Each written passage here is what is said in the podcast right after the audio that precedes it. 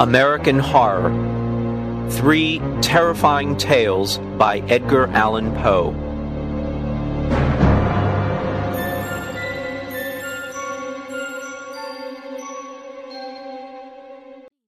The Black Cat Chapter 1 I do not think people will believe my story, but I'm not mad, and I'm not dreaming. Tomorrow, I will die, and I want to make a confession. The events which I'm going to describe here have terrified me, have tortured me, have destroyed me. To me, they seemed horrible and supernatural, but perhaps somebody who is calmer and more rational will find a logical explanation.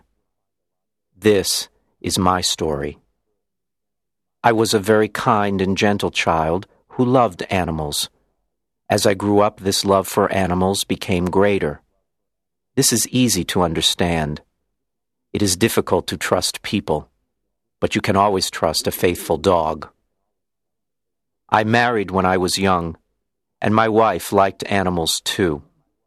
We had birds, goldfish, a dog, rabbits, a small monkey, and a cat.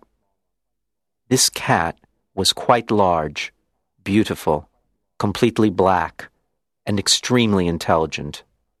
In fact, my wife sometimes said that our cat was probably a witch in disguise. She was not really serious about this, and I mention it now only because by chance I remember it. Pluto, this was the cat's name, was my favorite pet and playmate. He followed me everywhere. Unfortunately, I became a victim of alcohol. I drank more and more. Of course, my personality changed. I became moody and irritable with my wife and pets. At the beginning, though, I respected Pluto and never hurt him. But one night, I returned home very intoxicated.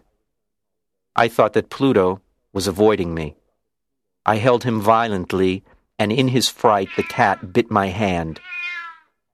I became furious. I was possessed by a demon. I caught the cat again. Then I took a pocket knife from my pocket, opened it, and cut out his eye. I blush. I burn while I now write these facts. The next day I felt horror for my action, but I continued to drink, and wine made me forget the horrible thing I had done. The cat got better. The empty eye socket was frightening, but the cat was no longer in pain.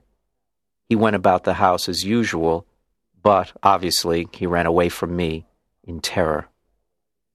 At first, I was sorry about this, but soon it made me angry. And then came the spirit of perverseness.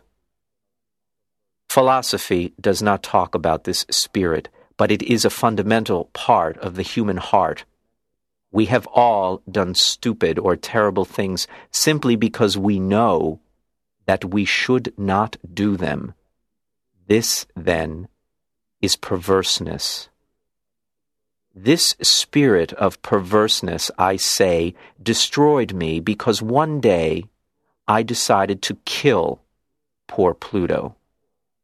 With tears in my eyes and sadness in my heart, I put a noose around his neck and hanged him from a tree. I hanged Pluto only because I knew he loved me, only because he had never hurt me, only because I knew that God would never pardon me for the crime.